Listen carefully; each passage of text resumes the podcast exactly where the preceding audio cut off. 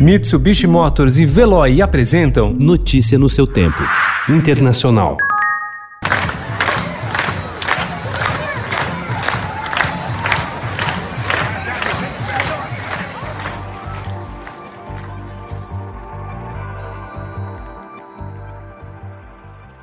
Semanas de confrontos entre agentes federais e manifestantes em Portland levaram milhares de pessoas a marchar pelas ruas das cidades dos Estados Unidos no fim de semana, dando nova vida a protestos que haviam diminuído nas últimas semanas. O presidente Donald Trump reagiu com críticas à imprensa. Eles querem que os americanos acreditem que são apenas alguns maravilhosos manifestantes, não anarquistas de esquerda radical, tuitou ontem.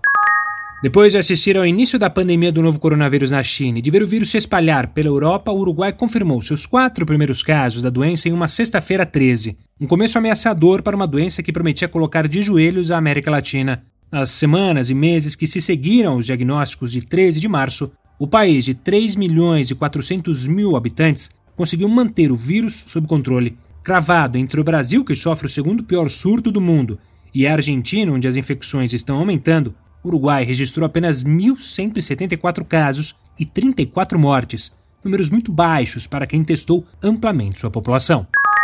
Grupos armados da Colômbia estão ampliando os níveis de controle de território durante o surto de Covid-19 e aplicando algumas das medidas mais rígidas de confinamento do mundo, com duras penas para os infratores. Na cidade portuária de Tumaco, um centro de narcotráfico no sudoeste colombiano, os guerrilheiros postaram panfletos classificando todos os violadores do toque de recolher como alvos militares. Em um aviso a todos, uma ambulância que atendeu a uma chamada em horário proibido foi incendiada. O motorista e o paciente foram assassinados. Notícia no seu tempo. Oferecimento Mitsubishi Motors. Apoio Veloy. Fique em casa. Passe sem filas com o Veloy depois.